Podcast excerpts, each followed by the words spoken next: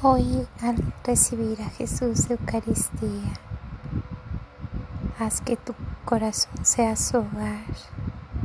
Háblale sobre tu vida espiritual.